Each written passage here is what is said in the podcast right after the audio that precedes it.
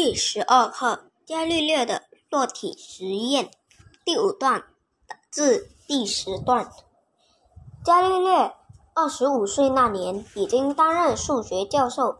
他为了研究地球的重力，决定要到高处做一项公开实验。这个消息不久后就传开了。各位，请聚集在披萨凸塔。等会将发生有趣又好看的事情，伽利略满杯信心地说。收到消息的人都聚集在秃塔附近，准备大炮掩护。伽利略和学生们带着一大一小的两颗铁球，吐着塔顶，一步一步地走上去。要把球往下丢，老师，这项实验只要随便做一做，也知道，当然是又大又重的球会先掉到地上。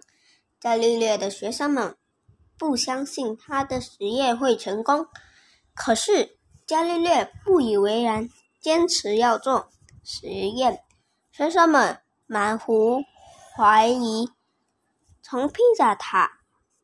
下方往上看的观众们也很遗憾，伽利略居民居然说大球和小球会同时掉到地面上，大家都无法了解为什么伽利略做这种无聊的实验呢？一、二、三，终于两颗球往下撑，但奇怪的是，落地声。只响起一次，因为大球和小球竟然同时掉到地面。